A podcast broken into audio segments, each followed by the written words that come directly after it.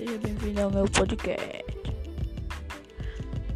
A lenda do Boto é uma lenda da região norte do Brasil, geralmente contada para justificar a gravidez de uma mulher solteira. Os botos são carnívoros catáceos que vivem nos rios amazônicos.